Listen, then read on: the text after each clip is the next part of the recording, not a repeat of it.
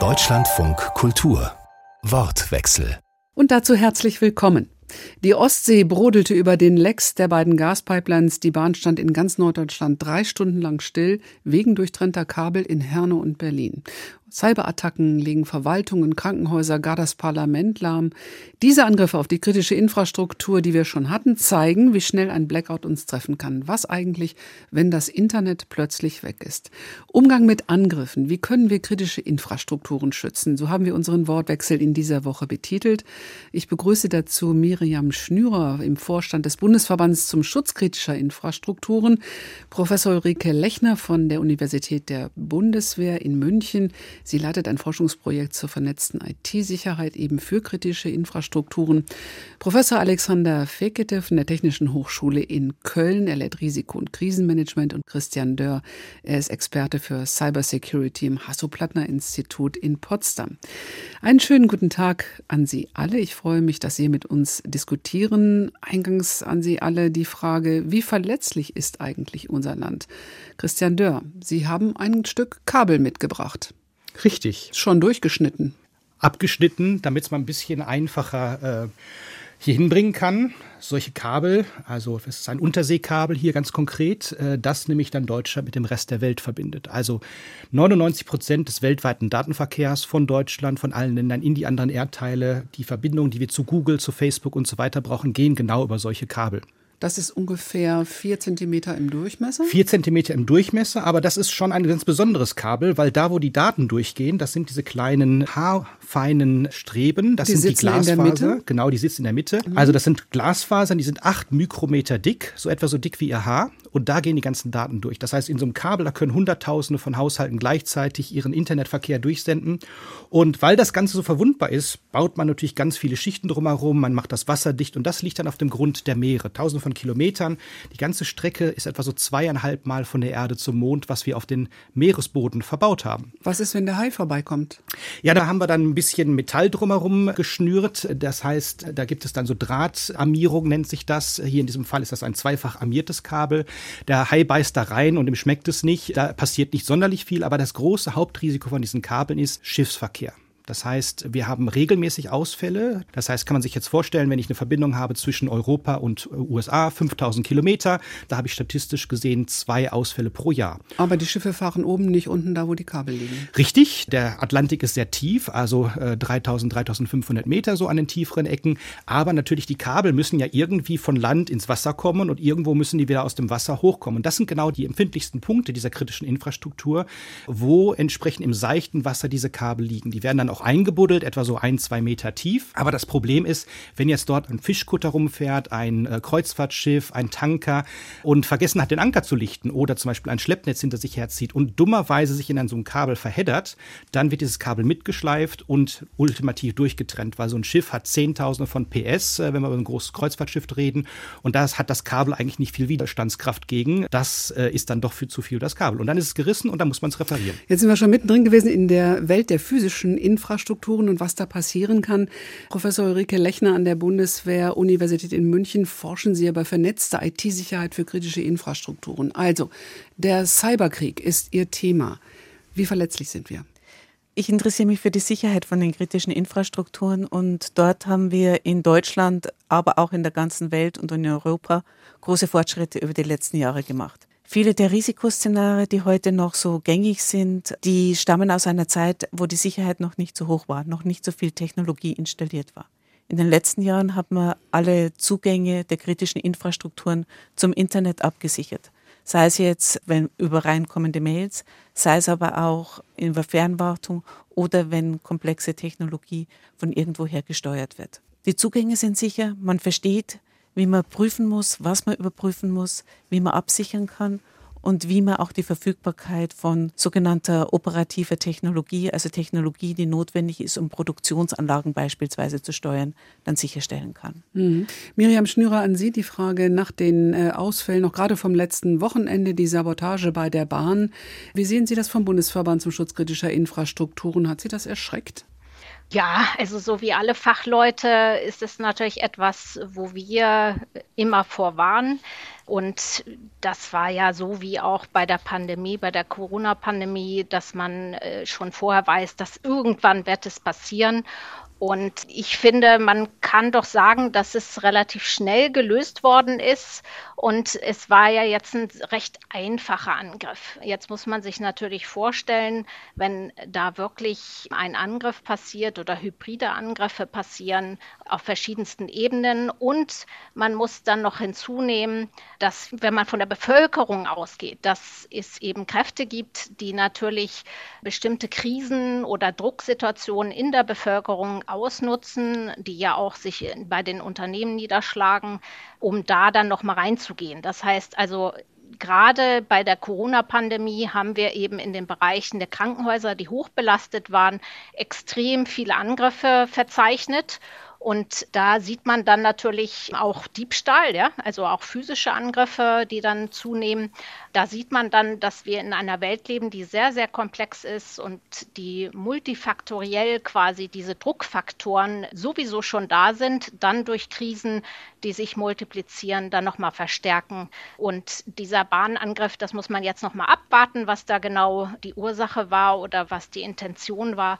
Aber nein, es überrascht nicht. Es wird solche Vorfälle geben und ich bin froh, dass wir jetzt hier in so illustrer Runde zusammensitzen, mhm. um diese Dinge auch mal zu diskutieren. Ja, Alexander Fekete vom äh, Institut für Rettungsingenieurswesen und Gefahrenabwehr in Köln. Haben Sie so einen Angriff wie den bei der Bahn eigentlich schon lange erwartet? Aus fachlicher Perspektive, wenn man sich damit länger befasst, ist das, äh, wie die Kollegin sagt, vollkommen vorhersehbar. Natürlich nicht genau an dem Ort, an der Stelle. Und das ist auch das Problem. Man kann eben nicht diese ganze Infrastruktur überwachen und schützen in perfekter Weise. Wichtig ist dann die Verletzlichkeit auch, was passiert denn dabei alles? Also was sind denn die ganzen, nicht nur Intentionen, sondern was ist denn alles betroffen, fällt der Reihe nach aus? Wir sagen auch Kaskadeneffekte. Mhm. Und sicherlich gehört auch die Verletzlichkeit der Bevölkerung dazu. Also wie anfällig sind wir eigentlich, wie abhängig inzwischen davon, dass alles perfekt bei uns funktioniert und dann stellen wir erstaunt fest, äh, wenn etwas nicht funktioniert. Mhm, bleiben wir nochmal beim Thema Kabel. Ähm, das, was da äh, mit zwei Schnitten, sage ich mal, laienhaft außer Gefecht gesetzt worden ist, das waren ja Knotenpunkte. Und Sie hatten, Herr Dörr, eben schon gesagt, wie, wie unendlich lang diese ganzen Datenverbindungen, diese Leitungen sind. Die kann man nicht alle überprüfen. Aber solche Knotenpunkte müsste man doch besser schützen können. Natürlich sagen wir immer, dass die physische Sicherheit von Infrastruktur, das heißt also Kabel und auch ähm, Knotenpunkte natürlich essentieller Teil einer Sicherheitsstrategie ist. Aber Sie haben es anfangs schon gesagt, wir haben unglaublich viele Kabel und das ist nicht äh, zu schützen. Allein die Bahntrassen in Deutschland, das sind etwa 38.000 Kilometer. Wir kennen alle die Fälle, dass der Zug ausgefallen ist, weil ein Stall der Hochspannungsleitungen oder der äh, Schienen entwendet worden sind. Das ist einfach effektiv nicht äh, zu schützen. Das heißt, diese Fehler, die, diese Fehlerquellen, die kennen wir ja schon äh, seit Jahrzehnten. Also um einen Kontext zu setzen, bereits im Ersten Weltkrieg wurde das Kappen von Unterseekabeln als Waffe gegen Deutschland eingesetzt, damit man entsprechend äh, den Gegner lähmt äh, von den Alliierten damals. Das heißt, man hat über Jahrzehnte damit gearbeitet, das kann es passieren, das kann man nicht anders schützen und jetzt muss man Vorbereitung machen. Das heißt, was tut man? Man macht sogenannte Georedundanz, dass man sagt, wo ist ein bestimmtes Risiko auftreten kann. Ich sage jetzt mal eine Überschwemmung im Ahrtal. Äh, das kann, äh, ein Fluss kann eine Brücke reißen, also muss ich über eine andere Brücke gehen. Es äh, kann irgendwo äh, ein Erdbeben gehen, also muss eine andere Kabeltrasse gefunden werden, die genau dieses dieses Risiko miteinander ähm, abschwächen. Das sehen wir sehr schön bei der Bahn.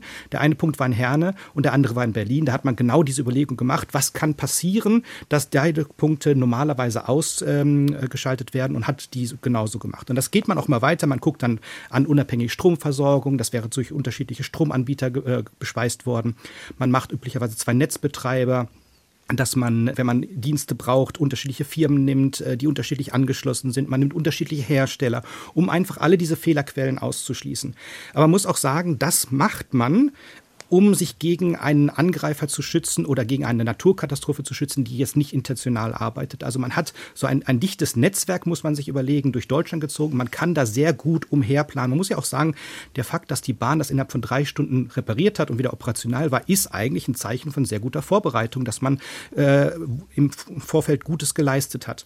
Jetzt kommt natürlich der Punkt, und das nennen wir das, das Risikomodell oder der, das Angriffsmodell. Das heißt, ich habe immer eine Annahme, was kann man Angreifer tun? Das heißt, in vielen vielen von diesen Netzen sagt man, ich schütze mich gegen Naturkatastrophen, was eigentlich der Hauptangreifer ist für, für die meisten Netze. Aber wenn ich natürlich sage, ich habe jetzt einen Kriegsfall, ich habe einen Denkenaktor, der jetzt nicht zurückschreckt, alles zu zerstören, ja, dann kann man sich natürlich auch dagegen schützen, aber dann ist es ungleich teurer. Und irgendwo zwischen diesem langen Spektrum macht man so eine Risikoabwertung, sagt, was ist noch drinnen im Scope, den man jetzt machen möchte und was ist außerhalb und da schützt man sich dann entsprechend drauf. Dann fangen wir doch mal in die Runde. Was ist noch drin und was ist draußen? Was ist das wirklich Essentielle, was wir schützen müssen und wie, Frau Schnürer?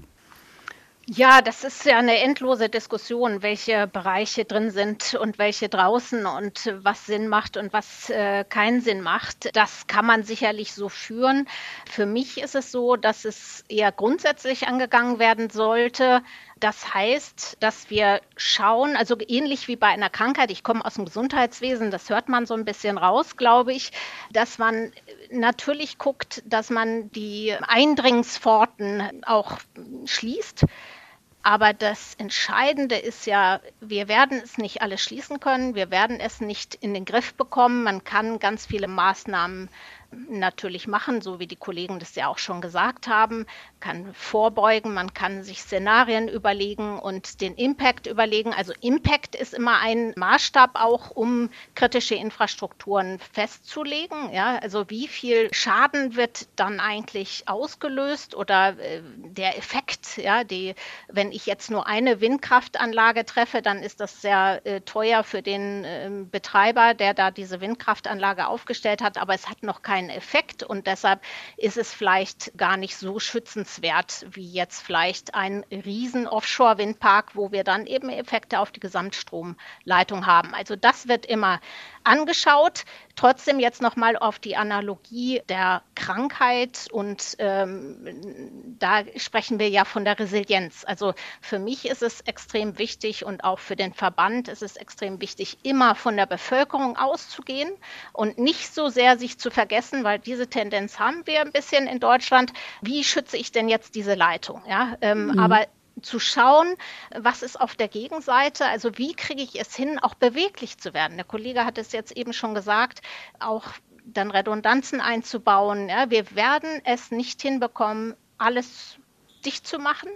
Und dann muss man eben gucken, wie schnell kann ich mich denn heilen? Also wie schnell können sich Systeme und Gesellschaften dann heilen und auch wieder drei Stunden eben relativ schnell auch solche Vorgänge dann in den Griff bekommen. Das ist etwas, worauf geachtet werden sollte. Ja, Herr Fickete, ist der Faktor Mensch da ganz besonders wichtig, dass der sozusagen flexibel reagieren kann und umgehen kann mit solchen Ausfällen, die sein alltägliches Leben massiv betreffen können? Das würde ich behaupten, ja. Sowohl auf der Expertinnenseite als auch bei den normalen Bürgerinnen und Bürgern, dass man da eben eigene Kompetenzen aufbaut, aber eben auch aus den nicht nur geschehenen Ereignissen lernt, sondern von dem, was man woanders äh, her kennt. Und das ist immer etwas, wo man auch äh, zu Recht viel Widerwille erstmal hört. Wie, was soll ich denn da selber tun? Ich fühle mich da überfordert. Das ist für mich eine Infrastruktur.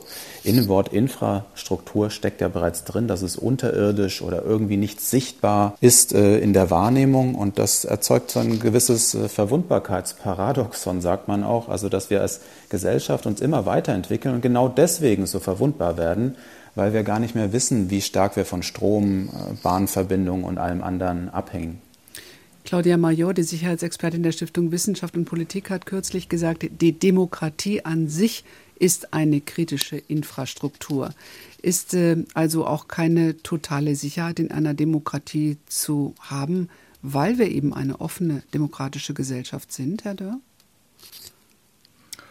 Das ist eine sehr philosophische Frage. Ähm, also ich denke, wenn wir über Cybersicherheit reden, haben wir natürlich ein ganz großes Spektrum. Wir reden jetzt hier gerade über kritische Infrastruktur, über Kabel, über äh, Dinge, die dort äh, gekappt worden sind. Dann haben wir irgendwo Hacks da rumfliegen. Aber natürlich auch kann man drüber reden, Desinformation, was natürlich auch Teil von der hybriden Kriegsführung heutzutage geworden ist. Und ich denke, das zielt natürlich genau auf diesen Kern dieser Demokratie an, an dieser Stelle ab.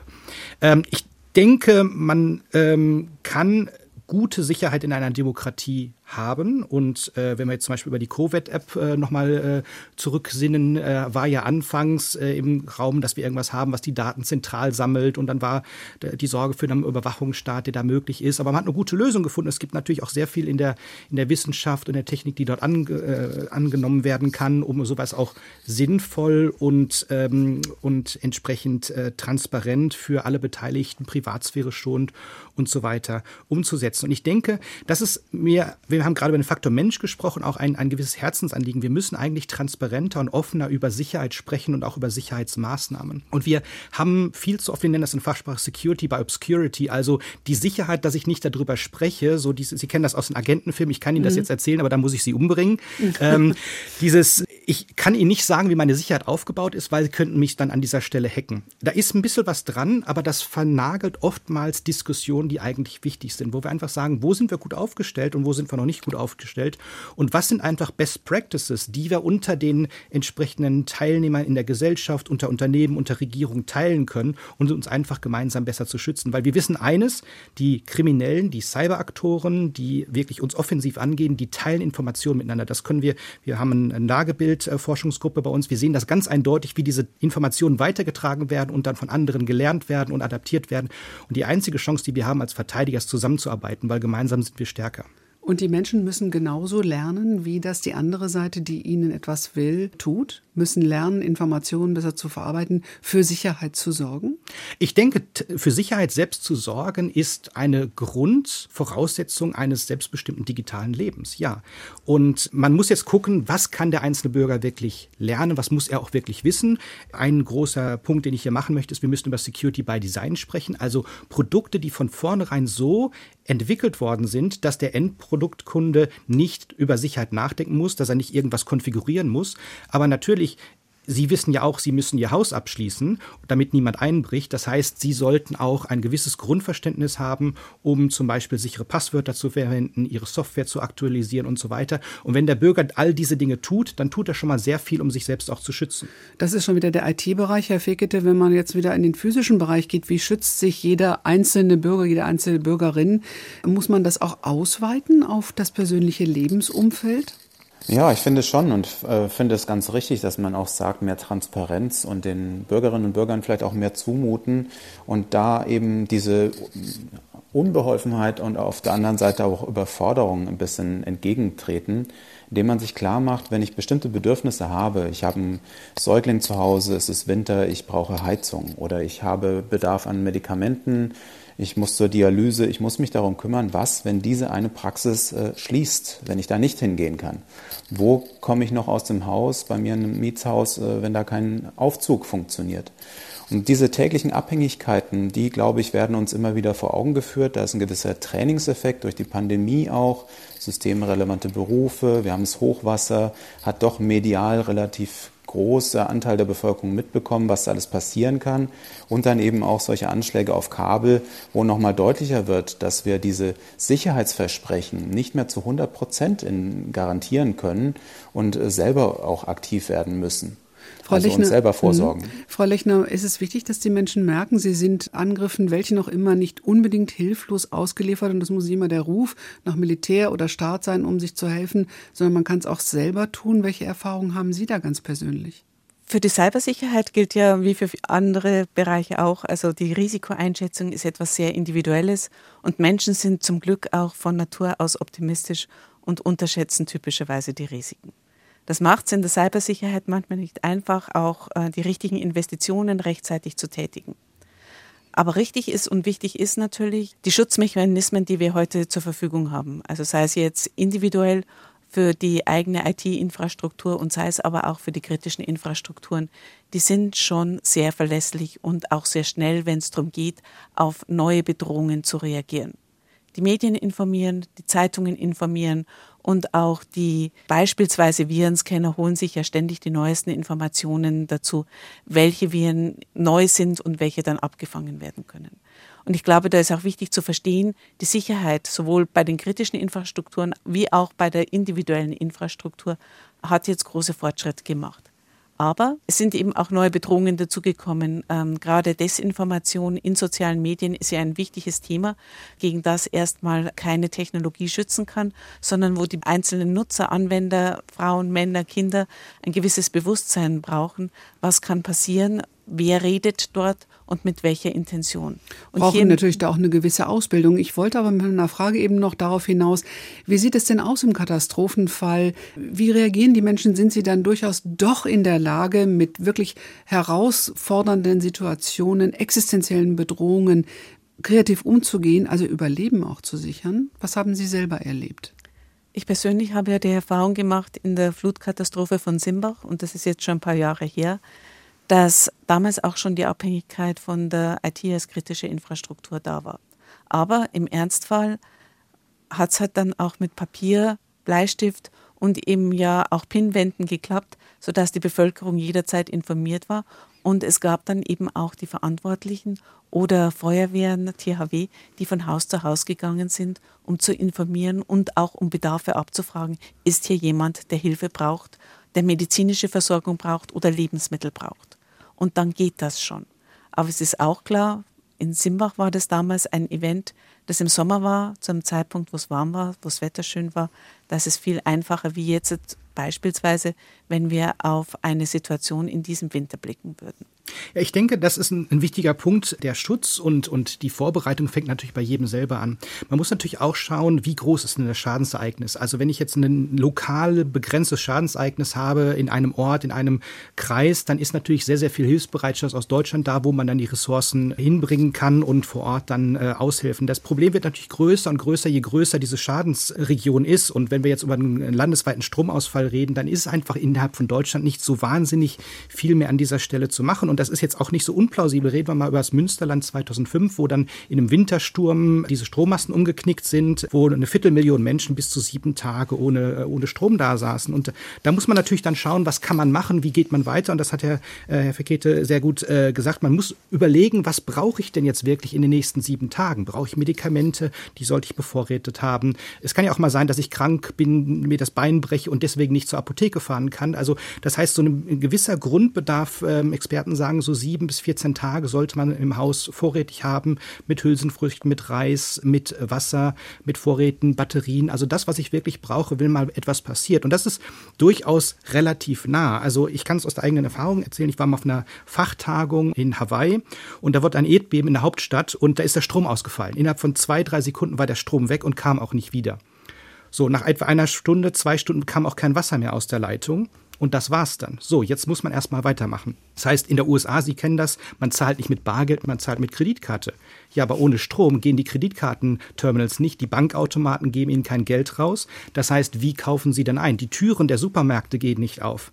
So, und das hat etwa ein, zwei Tage gedauert, bis dann irgendwie so ein Modus operandi gefunden worden ist, dass die Polizei dann die Supermärkte geschützt hat, dass man in den Tageslichtstunden dort reingehen konnte und begrenzte Vorräte äh, nehmen konnte. Es haben sich Schlangen entwickelt. Und das ist genau der Punkt, dass man im Vorfeld überlegt, was brauche ich denn im Fall und dass ich mich da ein bisschen bevorrate. Weil ich kann nicht davon rechnen, wenn, wenn mir jetzt etwas passiert, passiert und das Problem klein ist, helfen mir andere. Aber wenn das Problem ganz groß ist, dann gibt es ganz viele Leute, die auch Hilfe brauchen. Und da kann ich nicht damit rechnen, dass mir da in dem Moment das zur Verfügung gestellt wird, was dann einfach fehlt. Herr Fekete, müssten dann tatsächlich äh, viel größere Teil der Bevölkerung richtig ähm, mit Übungen äh, geschult werden? Brauchen wir alle einen Dieselgenerator zu Hause, den wir jetzt vielleicht Weihnachten alle geschenkt bekommen? Oder wie sollen wir das machen? Denn viele Menschen, denke ich mir, die stehen vor so einer Situation dann völlig hilflos.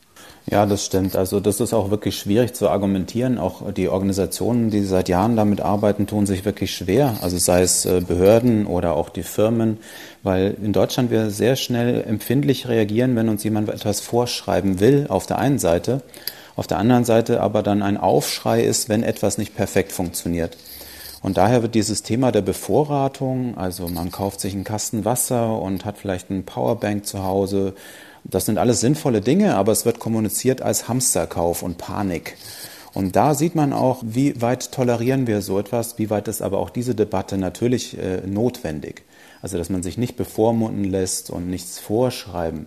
Aber da sind wir viel empfindlicher als unsere Nachbarländer in Niederlanden oder andere, Schweiz, die da viel unerschrockener und offener damit umgehen. Ja, es kann auch mal schlimm kommen, es kann das Wort Katastrophe überhaupt geben und dass man sich bewusster wird. Und auf der anderen Seite finde ich, ja, Dieselgeneratoren sind ein tolles Stichwort, denn mit die meisten Todesopfer gab es in den USA in einigen Studien, ähm, weil sie den Dieselgenerator dann im Haus betrieben haben. Ja. Also tatsächlich. Ähm, und das andere ist natürlich das Problem, wie kann man sich sonst vorbereiten? Übungen. Ich bin da zwiegespalten. Ich war in Ländern wie Japan, die das verpflichtend machen in den Schulen. Ich habe in anderen Ländern in Asien beraten und sehe natürlich auch den positiven Effekt, wenn Kinder und andere wissen, wie reagiere ich bei einem Tsunami oder bei einem Stromausfall. Und natürlich sind diese Gesellschaften viel besser geübt darin, weil sie einfach ständig Stromausfälle haben. Ich habe mal auf Sri Lanka gearbeitet, da gab es in der Zeitung eine Übersicht, wann läuft welches Fernsehprogramm und wann hat man auch Strom und wann nicht. Und Frankreich hat das jetzt angekündigt, so eine Art Wetterbericht äh, bei einer Energiemangellage. Und das ist sicherlich eins, wo wir es dann zwangsweise lernen, die Menschen alle zu Übungen zu verpflichten, auch in der Schule. Ich bin da etwas zwiegespalten, weil wir auch unterschiedliche Resultate sehen. Wenn man etwas aufgezwungen bekommt, dann macht man das so halbherzig nur mit. Das war Professor Alexander Fekete. Er ist Risiko- und Krisenmanager vom Institut für Rettungsingenieurwesen und Gefahrenabwehr an der Technischen Hochschule in Köln. Er diskutiert im Wortwechsel von Deutschlandfunk Kultur mit Professor Ulrike Lechner von der Universität der Bundeswehr in München, mit Miriam Schnürer vom Bundesverband zum Schutz Infrastrukturen und Christian Dörr vom Hasso-Plattner-Institut in Potsdam. Frau Schnürer, diese Vorstellung, dass man besser sich vorbereiten kann, üben kann und dass es in Deutschland offenbar nicht so ganz beliebt ist, anders als in anderen Ländern. Welche Erfahrungen haben Sie gemacht? Sie kennen sich auch aus in den Niederlanden und in Schweden. Ja. Wie gehen andere Gesellschaften damit um und wo ist bei uns eigentlich das Problem, dass einer, der sich ähm, ein paar Vorräte kauft, gleich ein bisschen als Prepper bezeichnet wird, abwertend als einer, der sich vorbereitet auf Katastrophen? Das ist ja nicht nur Prepper, sondern diese Prepper sind dann auch teilweise rechts. Ja, so geht es ja ein bisschen in diese Richtung. Also ich glaube, und als Verband diskutieren wir das auch sehr stark, dass diese Übersetzungsfunktion des Storytellers, die ist nicht vorhanden in Deutschland, ähm, aber auch in anderen Ländern. Also alle kämpfen damit. Das heißt, wir müssen üben, wir müssen alle üben. Das hat sich sehr deutlich gezeigt, dass die Katastrophen oder auch die Teams sehr viel besser aufgestellt sind. Das kennen wir aus dem Militär, das wissen wir von der Feuerwehr und dem THW und so weiter, dass Großschadenslagen beübt werden und dadurch dann auch die, die psychische Umgehensweise der Menschen dann sich anpassen können. Also ums Üben kommen wir nicht herum und auch bei Unternehmen bei der Cybersecurity gilt das genauso. Das Problem, was ich sehe, ist eine Abspaltung in Einzelteile, in Silos. Ja, wir haben einmal die THW, Feuerwehr und so weiter, die ihre Kontexte übt. Das heißt Großschadenslagen hauptsächlich sehr, sehr professionell ist, extrem gut ausgebildet, ja auch von anderen Ländern angefordert wird. Wir haben die Wissenschaft und wir haben Cybersecurity und wir haben dann noch den Militärstrang.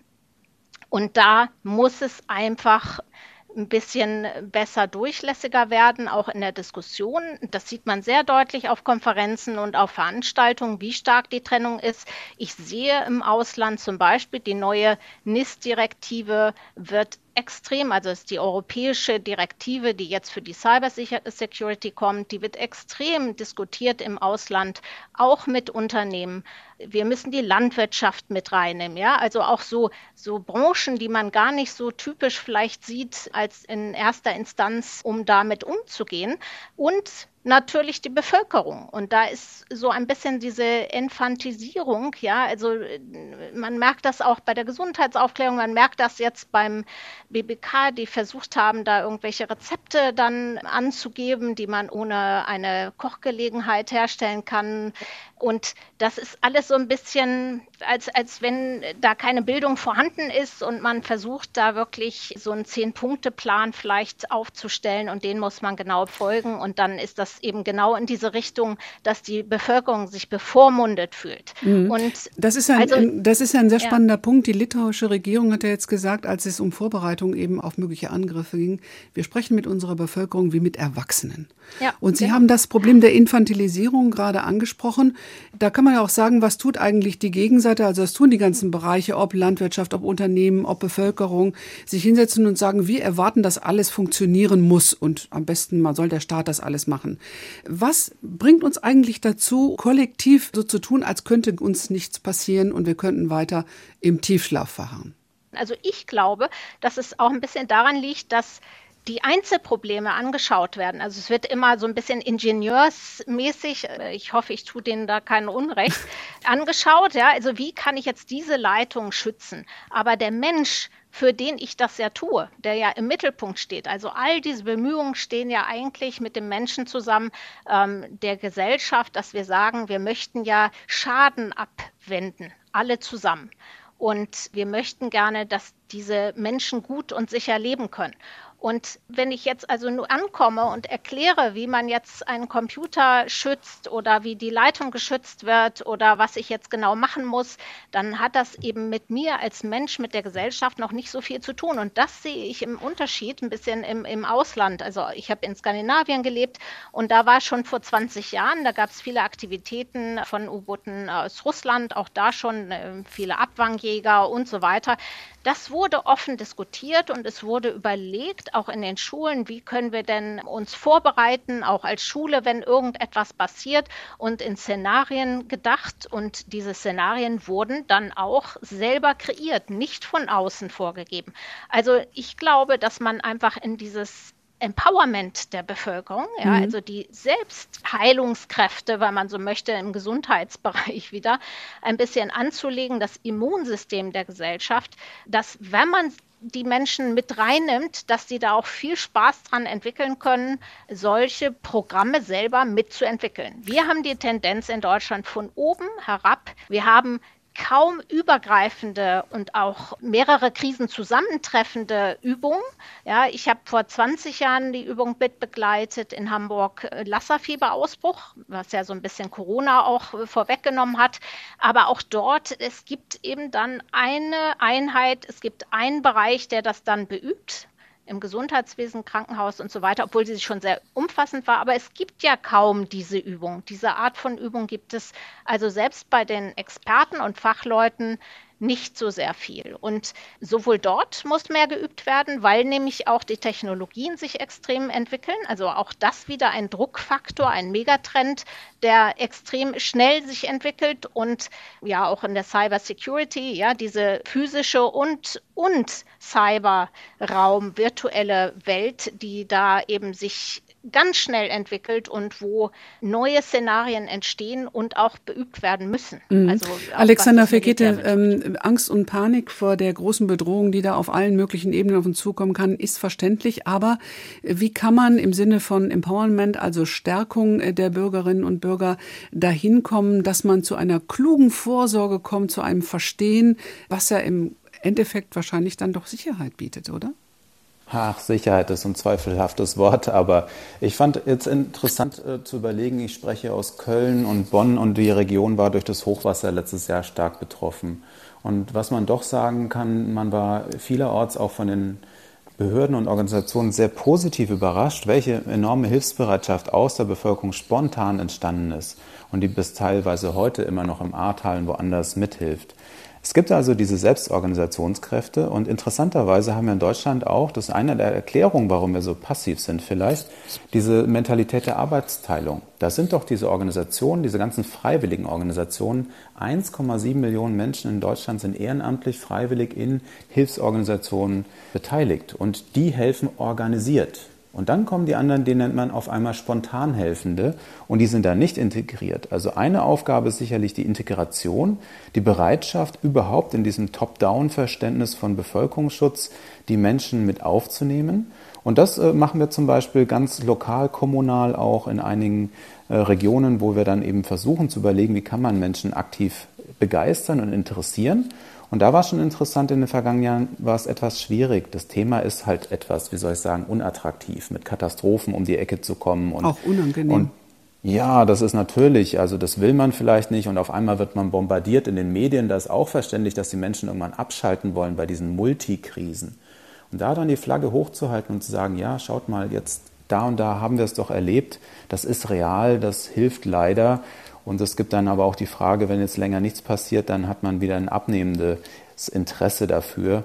Also es gibt schon Möglichkeiten und zu den Übungen will ich auch noch sagen, es gibt große Übungen von den Behörden in den Behörden im Bevölkerungsschutz auch mit der Cybersicherheit zusammen. Es gibt auch Übungen innerhalb der Cybersicherheitsakteure. Aber da ist wieder die Frage, wie kriegt das die Bevölkerung mit? Und will die Bevölkerung es überhaupt mitnehmen oder denkt die sich, naja, da gibt es diese 1,7 Millionen Freiwilligen und die ganzen tollen Organisationen, die sollen mir doch bitte helfen, wenn was passiert, dann kann ich mich um anderes im Alltag kümmern. Ich möchte vielleicht noch mal einen anderen Aspekt an dieser Stelle aufbringen, nämlich, dass die Cybersicherheit oder IT-Sicherheit irgendwie ein anderes Ding zu sein scheint als die sonstige Sicherheit. Und zwar, wenn Sie mal auf eine Baustelle fahren, auf ein Schiff, auf eine Ölbohrplattform und Sie sprechen einen Mitarbeiter irgendein an, wer ist denn hier für den Arbeitsschutz zuständig? Dann sagt er, ich. Ja, ich trage einen Helm und ich achte darauf, dass alle auch hier einen Helm tragen und sich äh, sicher verhalten. Sie gehen zum nächsten, der sagt das auch. Ich bin hier dafür verantwortlich. Und Sie fragen, na, es sind hier ja nur Arbeitsschutzbeauftragte, die hier rumlaufen, aber jeder hat das internalisiert und das ist auch eine Kulturfrage in diesen Bereichen, in diesen Branchen, dass das gemacht worden ist. Und interessanterweise haben wir das in der Cybersicherheit nie so richtig gut geschafft. Cybersicherheit im Betrieb ist das Problem der IT-Abteilung. Das heißt, ich als Mitarbeiter mache mein Ding und die IT-Abteilung muss sich irgendwie um die Cybersicherheit kümmern. Und das ist ein Problem, weil eigentlich jeder auch dafür verantwortlich ist, für das, für das eigene. Und ich glaube, zum Teil, wir haben eben über den, den Punkt Sensibilisierung und Bildung gesprochen. Ich denke, wir brauchen auch so eine Art Digitalbildung, dass die Menschen verstehen, was ist denn eigentlich IT und was bedeutet das? Also wenn wir in Schulen gehen, wenn wir mit ähm, Geschäftsführern sprechen, wenn wir mit, für Mitarbeiterindustrie Workshops machen, dann ist manchmal diese, dieser Punkt, Sie haben hier ein Smartphone in der Hand und das ist ein vollwertiger Computer und natürlich kann ich den aus der Ferne ansteuern. Das sorgt für Erstaunen. Und wenn ich dann sage, naja, so ein kleiner Chip, so ein Mikrocontroller, der überall eingebaut ist, in der Lampe, in dem Fahrstuhl und so weiter, der ist ein Bruchteil ihres kleinen Fingernagels, kostet 50 Cent und hat mehr Rechenkraft als die Apollo-Mondmission, die den Mensch auf den Mond gebracht hat. Das ist IT und die steckt überall drin. So, wenn ich dann erstmal sensibilisiere, was ist denn da eigentlich drin und dass der IT nicht so magisch ist, sondern was damit passieren kann, dann hilft es auch diese Szenarien, über die wir eben gesprochen haben, so ein bisschen auszugestalten. Ja, wenn so etwas nicht funktioniert, was heißt denn das und so weiter und so fort. Und ich denke, dieser Einbezug der Mitarbeiter, der Bevölkerung ist unglaublich wichtig. Also wenn Sie eine Sicherheitsmaßnahme in Betrieben planen, dann können Sie das top-down machen, aber die erfolgreichsten Sicherheitsmaßnahmen werden eigentlich geplant, wenn Sie die Belegschaft involvieren in Workshops, weil die kommen mit den kreativsten Möglichkeiten, wie sie ihre eigenen Sicherheitsmaßnahmen aushebeln können, weil die einfach das verstanden haben und die sind unglaublich produktiv und kreativ. Also da auch noch den Appell, wir sollten wirklich diese Menschen alle mitnehmen, weil die können alles viel besser machen. Aber wenn es um äh, Cyberangriffe geht, die wirklich unsere Infrastruktur in großem Maßstab lahmlegen sollen, militärische Nachschubwege blockieren sollen, Transportwege. Und ich habe gestern gelernt, dass es für die NATO extrem wichtig ist, dass die 38.000 Streckenkilometer der Bahn unglaublich wichtig sind, auch für den Nachschub im Ukraine-Krieg. Dann können das nicht mehr Belegschaften von Unternehmen machen. Also, Frau Professor Lechner von der Universität der Bundeswehr in München, Sie sind für vernetzte IT-Sicherheit für kritische Infrastrukturen ja zuständig. Wer muss da wie zusammenarbeiten, damit es mehr Sicherheit gibt? Eine gute Frage, eine wichtige Frage. Aber ich denke, nach wie vor ist es so, äh, Sicherheit ist wirklich auch eine Aufgabe von allen, auch von den kritischen Infrastrukturen und von der Bevölkerung. Und in Deutschland gilt ja die gute und wichtige Regel, dass im Inland beispielsweise einfach das Militär dann nicht eingesetzt wird, außer wirklich alle anderen Behörden können dort nicht mehr eine Funktion ausführen. Gute und positive Beispiele waren ja auch der Einsatz der Bundeswehr dann in der Covid-Pandemie in vielen Rathäusern oder Landkreisämtern. Aber im Ernst, klar, auch in dem Fall ist es so, dass man nicht alles unbedingt schützen muss oder schützen kann und dass halt in solchen Fällen dann vielleicht auch wieder erhöhte Aufmerksamkeit notwendig ist, auch von der Bevölkerung. Wer ist da? Was machen die Leute? Und dass dann einfach auch die Bevölkerung aufgerufen ist, dort aufmerksamer zu sein. So wie sie auch aufgerufen wird, wenn es darum geht, wer ist in der Nachbarschaft unterwegs. Alexander Vergeter, an Sie die Frage. 80 Prozent der kritischen Infrastrukturen sind in Deutschland in privatem Besitz. Wir haben noch nicht richtig über die Unternehmen gesprochen. Was sollten die Unternehmen tun? Was müssen sie tun? Und was können sie von Bevölkerung, und vom Staat abfordern an Unterstützung? Ja, das ist gar nicht so ganz einfach. Also einerseits staatlicher Einfluss hier sehr schwierig, weil ja 80 Prozent in privater Hand sind. Und private Hand teilt sich auf in die kleinen, mittleren Unternehmen im großen Maße und dann Mittelstand. Und die haben, das zeigen viele Untersuchungen, viel weniger Möglichkeiten an Personal, überhaupt sich um Sicherheitsthemen zu kümmern. Und da haben wir eben regional auch sehr große Unterschiede. Wir sehen es bei der Energiemangellage und Gaseinsparungen. Da können eben 250 Großverbraucher, ein Drittel etwa hier mithelfen. Aber wie sieht es aus bei den anderen? Die muss man irgendwie erreichen und ihnen auch Hilfe geben, dass sie auch, wenn sie nur aus drei, vier Personen bestehen, überhaupt Sicherheit als Kultur wahrnehmen, wie das der Kollege Dörr so schön gesagt hat, aber auch irgendwie Möglichkeiten sehen, Notfallkonzepte zu entwickeln. Und das liegt nicht nur in der privaten Wirtschaft etwas mau, sondern auch teilweise in der Bevölkerung, aber auch natürlich bei den Behörden. Und äh, es gibt inzwischen neue Hebel, also das gibt ein IT-Sicherheitsgesetz, in dem über die Schiene IT, also Technologie, Cyber eigentlich eine Nachweispflicht herrscht und auch eine Berichtspflicht über Störfälle. Und das war enorm wichtig, weil vorher galt immer so eine Kultur der Scham, also man hat über diese beinahe oder realen Störfälle und Cyberangriffe nicht geredet. Und da gab es eine schöne Zusammenarbeit zwischen Behörden und den Firmen, die dazu geführt hat, dass hier auch mehr Offenheit ist und eben diese Gesetze geben auch eine Grundlage, dass ich investieren darf. Das sind so die ersten Hoffnungen, die man hat, dass auch die Firmen und die Privatwirtschaft vielleicht hier mehr Erkenntnis hat und auch mehr investieren wird. Also wie wichtig sind in diesem ganzen Zusammenhang solche Behörden wie das Bundesamt für Sicherheit in der Informationstechnik, wo ja viele Dinge zusammenlaufen und wo ja auch erkannt wird, wo die Bedrohungen liegen und wo sie zunehmen. Ich habe gelesen, jetzt ähm, von vier Unternehmen sind drei im Grunde von Cyberattacken permanent betroffen. Wie kriegt man das da in den Griff und wie wichtig ist da diese Zusammenarbeit zwischen Unternehmen und Behörden? Ja, die ist absolut essentiell. Also um mal diesen Punkt aufzugreifen, drei Zahlen für Sie. 84 Prozent der Unternehmen sind Opfer von Cyberkriminalität in den letzten zwölf Monaten äh, geworden, hat der Branchenverband Bitkom herausgefunden. Hat in, in den letzten zwei Jahren nochmal ordentlich zugenommen. Ne? Hat nochmal deutlich zugenommen, mhm. genau. 45 Prozent sehen das als existenzielle Bedrohung, die eventuell den Geschäftsbetrieb komplett einstellen. Sagen Sie mal eine wird. Zahl für Schaden. Ich habe da was von 200 Milliarden. Ja, zu über 220 so Milliarden. Doppelwumms. Genau, das ist so ein Doppelwumms, den wir mhm. da haben. Und der Doppelwumms hat sich auch in den letzten zwei Jahren verdoppelt. Also das geht nach oben. Und wenn wir das gesellschaftlich gucken, das ist, wenn wir das mal auf das Brutto Bruttoinlandsprodukt runterbrechen, sind das mehrere Prozentpunkte. Also das ist schon enorm eine Summe, die da im Raum steht. Bei den Summen muss man immer ein bisschen vorsichtig sein, wie werden die genau berechnet. Man hat eine enorm hohe Schattenquote bei Cyberkriminalität, weil, wie wir es gerade gesagt haben, es gibt so die Verschwiegenheitskultur, man spricht nicht gern darüber. Das heißt, alle diese Schätzen sind so ein bisschen schwierig. Aber um diese 84 Prozent, die Cyberkriminalität in den letzten zwölf Monaten mal gegenüberzusetzen, fast die Hälfte Unternehmen haben keinerlei Notfallmaßnahmen geplant und keinerlei Awareness irgendwie vorbereitet. Das heißt, die gehen relativ blind in so einen Vorfall rein. Und ich denke, da ist genau diese Zusammenarbeit der essentielle Teil. Ich denke, äh, und das ist ja zum Beispiel das BSI, aber auch die AG Kritis, ja genau so eine Plattform, um Firmen, Unternehmen zusammenzubringen und zu sagen, naja, was haben wir denn daraus gelernt? Was können wir denn machen? Das funktioniert in manchen Ländern sehr gut, in anderen funktioniert das weniger gut, in manchen Bereichen funktioniert das sehr gut. Das heißt, äh, ich kenne es zum Beispiel solche Intelligence Sharing Analysis Centers ähm, in den Niederlanden zum Beispiel, da, da sprechen die Banken direkt miteinander, da sind die Fach Fachexperten, die sagen, letzte Woche hatten wir den Vorfall, das haben wir daraus gelernt, so machen wir es in der Zukunft besser.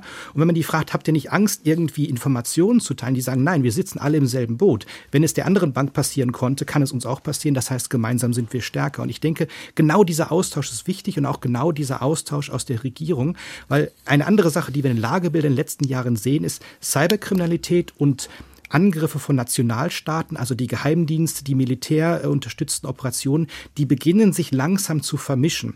Das bedeutet, dass das Angreiferniveau enorm hoch wird. Das heißt, auf der einen Seite habe ich einen Nationalstaat, wir wollen jetzt keinen nennen, aber der Geheimdienst, das, das Militär, was angreift. Auf der anderen Seite habe ich ein deutsches mittelständisches Unternehmen. Das ist ein relativ unfairer Kampf an dieser Stelle. Das heißt, wir müssen unseren helfen, indem wir zusammenarbeiten und genau diesen Austausch schaffen. Und dem kann man ja auch nicht nur mit mehr Datensicherheit begegnen. Miriam Schnürer Geschäftsführer vom Vorstand des Bundesverbands zum Schutz kritischer Infrastrukturen. Wir hören jetzt in der Diskussion auch gerade seitens der Bündnisgrünen in der Ampel immer wieder die Forderung, das steht auch im Koalitionsvertrag drin, dass wir ein Dachgesetz brauchen, was die Sicherheit angeht. Also da geht es nicht nur um mehr Datensicherheit oder mehr Sicherheit in den IT-Strukturen, sondern es geht auch um mehr Polizei und, und, und, also auch physische und digitale Dinge. Sind wir da tatsächlich solchen Angreifern, wie Herr Dörr sich gerade beschrieben hat, hoffnungslos ausgeliefert? Das sind sicherlich alle, alle Länder. Also man wird es nicht schaffen, die Lücken zu schließen, weil natürlich auf beiden Seiten die Vorbereitung und das Geld einfach immer mehr wird. Auch das ist festgestellt, auch bei der organisierten Kriminalität, gerade weil der Austausch untereinander auch dort stattfindet. Also wir werden es nicht verhindern können. Das muss man sich einfach immer wieder sagen. Und ich finde auch das Beispiel, wie es gerade genannt worden ist äh, mit den Banken, ja, dieses Zusammensetzen, und das versuchen wir auch in dem Verband zu fördern, mit Behörden zusammen sich zusammenzusetzen und die Bevölkerung, die Mitarbeiter mitzunehmen. Und wir haben aber bei diesen freiwilligen Organisationen und auch bei den öffentlichen Organisationen natürlich große Lücken, weil alles sich so beschleunigt hat. Und das müssen wir mit einbeziehen. Ja, wir brauchen eine Gesamtstrategie und die darf nicht fünf Jahre oder acht Jahre dauern. Ja, wir müssen etwas schneller werden in der Reaktionsfähigkeit und zwar gesamteuropäisch. Und da müssen wir zusammenarbeiten und auch so wie die Branchen zusammensitzen müssen, wie die Bevölkerung vielleicht auch als Community zusammensitzen muss, müssen wir es hinbekommen, tatsächlich auf europäischer Ebene Möglichkeiten zu finden mit dem Militär. Auch das Militär mhm äh, mhm. darf man ja auch nicht vergessen. Die, ja, ja. Die, äh, auch da gibt es Silos. Ja? Also äh, wir haben Cyber, wir haben ähm, Marine, wir haben Luftwaffe und Heer dass es jetzt Technologien gibt, die alles plus ABC jetzt noch mit reinnehmen und verbinden und alles wird immer mehr in IT. Also wir, wir bekommen ja quasi eine lebende Oberflächen und, und in allen Stoffen und in allen Dingen wird es nachher IT geben. Das heißt, die Vernetzung nimmt zu und die zwei Seiten der Entwicklung, also das heißt die Dark Side und die, die gute Seite, das müssen wir ausbalancieren und hinbekommen, auch dass dann zum Beispiel die klassischen Strukturen, wie eben eine Polizei, nicht nur dann mit dem Fernglas da steht und die Drohnen sich anschaut und äh, irgendwie Strafzettel. Ja, also ich habe in mhm. Diskussionen tatsächlich diese Punkte gehört, dass man eben auch technologisch natürlich ganz viel weitergeht. Die Drohnen, also Drohnen ist ein sehr äh, gutes Beispiel, wo man sich das vorstellen kann. Ja, die Drohne als Rettungsdrohne ist wunderbar, aber sie kann eben auch als Waffe eingesetzt werden oder gehackt werden und dann als Waffe eingesetzt werden. Und diese zwei Seiten, ja, also dass man die technologische Aufrüstung, das hört sich ein bisschen negativ an, aber dass man da natürlich mithält und die Bevölkerung mit reinnimmt. Also dieses, wir haben ja als Verband auch mitinitiiert, Schritt für Schritt krisenfit. Das sind so einfache Programme, wo wir eben versuchen, die Gesamtkommune zusammenzubringen, genauso mit autarker Energie autark zu werden. Das sind Sie ja haben, andere Stichpunkte. Sie haben Gut und Böse ja eben äh, angesprochen. Ähm, am Ende sind es Menschen, die die neue Sicherheitsarchitektur zu bauen haben, zu verantworten haben und zu steuern haben. Und je mehr Experten und je mehr Machtkonzentration es da gibt, ich spreche jetzt an die Position des Chefes des Bundesamtes für Sicherheits in der Informationstechnik, Arne Schönbohm, der mit Lobbyisten in Russland in engem Kontakt war zumindest. Es ist ja klar, dass diese Experten äh, untereinander miteinander sich auch vernetzen und dass natürlich so etwas wie ein solches Bundesamt für eine andere Seite, die vielleicht weniger gut ist, im Schilde führt, hochinteressant ist. Die Frage von Integrität und Korrumpierbarkeit, also die Gefährdung durch Kriminelle, ist ja riesengroß. Wie kann man das überhaupt noch im Griff halten, Herr Fekete? Naja, man muss erstens eine Lanze brechen und sich überlegen, dass wenn man tatsächlich ähm, Vernetzung meint, dass man sich immer mit allen vernetzen äh, muss, auch erst einmal. Und dann hinterher stellt sich vielleicht auch heraus, ja, es ist manchmal notwendig, auch sich mit den vielleicht künftigen oder unbedachten Feind irgendwie abzustimmen. Das klingt jetzt so dramatisch, aber eigentlich ist es ein Prinzip zu sagen, entweder wollen alle zusammenarbeiten und insgesamt die Sicherheit für den Alltag und für viele andere Vorfälle, sei es jetzt eine Naturgefahr oder eine Pandemie und so weiter hochrüsten. Und zum anderen, dass man sich überlegt, Sicherheit gibt es nicht hundertprozentig. Sicherheit wird immer erkauft mit Nachteilen.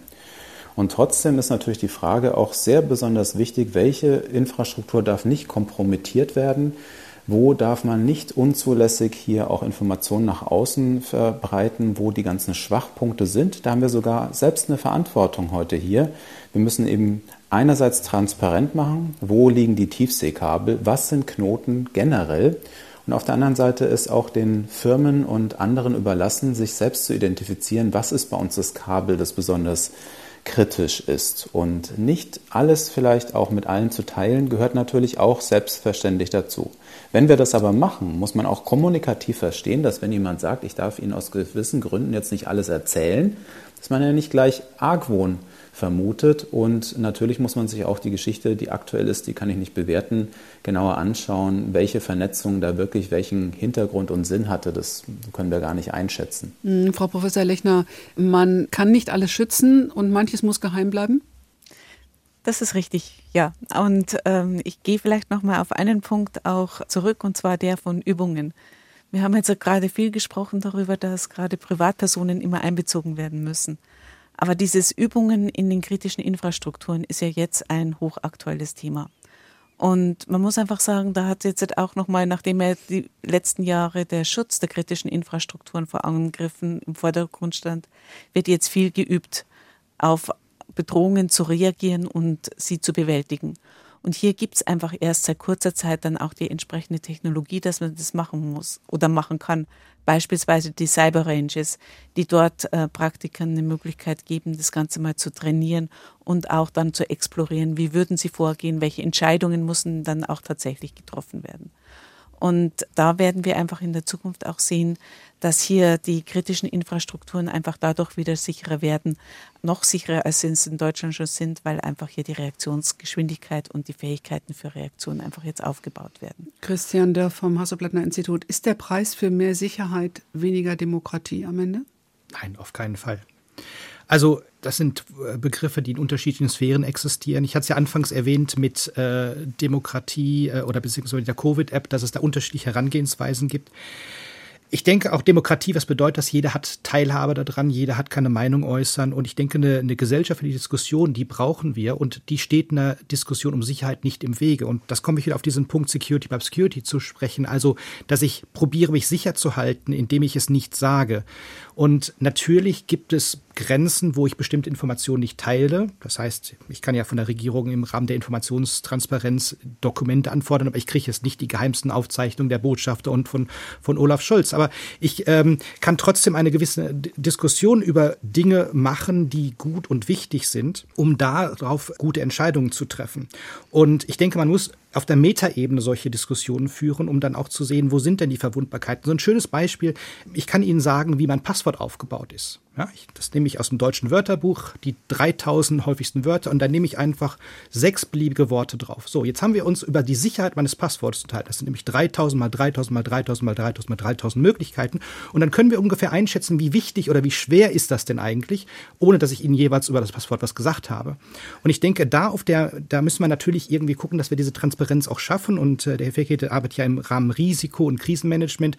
Und genau das ist ein großes Problem in Organisationen. Wenn sie jetzt outsourcen, wenn sie Zulieferer haben, das ist eine andere Organisation. Das heißt, das ist so eine natürliche Bruchlinie in der Wirtschaft, wo dann Informationen nicht fließen und sie hoffen, dass der andere alles richtig gemacht hat und das ist nicht Teil ihrer Risikobetrachtung. Das heißt, wir reden ja gerade viel über Supply Chain Angriffe, was ist meine, meine Produkte, die irgendwie gehackt werden können und das sind genau diese Transparenzbruchstellen, die dort entstehen.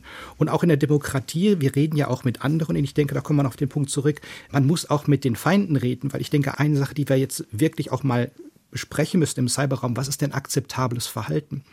Wir haben seit ja, über 100 Jahren Regeln, Normen gemacht, was ein Militär darf Ja, auf Zivilisten darf nicht geschossen werden, auf Krankenhäuser darf nicht geschossen werden. Wenn ein Soldat sich ergibt, muss er äh, gut behandelt werden. Im Cyberraum haben wir solche Normen noch nicht gemacht. Wir brauchen eigentlich so eine Genfer Konvention Hager Landkriegsordnung für den Cyberbereich. Darf ich ein Energienetzwerk angreifen? Weil ja, das trifft das Militär, aber auch viele unschuldige Leute. Darf ich irgendwelche andere Strukturen angreifen? Und ich denke, diese Diskussion müsste auf internationaler Ebene auch mal geführt werden. Sehr spannende Fragen, die wir sicher in vielen weiteren Sendungen auch im Wortwechsel hier in Deutschland von Kultur aufgreifen werden. Danke für alle Ihre Anregungen. Das war zum Schluss Christian Dörr vom Hasso-Plattner-Institut in Potsdam. Er diskutiert im Wortwechsel von Deutschland von Kultur mit Alexander Fekete von der Technischen Hochschule in Köln, Ulrike Lechner von der Universität der Bundeswehr in München, IT-Sicherheitsexpertin und Miriam Schnürer vom Bundesverband zum Schutz kritischer Infrastrukturen. Ich danke Ihnen allen allen für diese vielen guten Informationen, für die angeregte Diskussion und Ihnen, meine Damen und Herren, fürs Zuhören.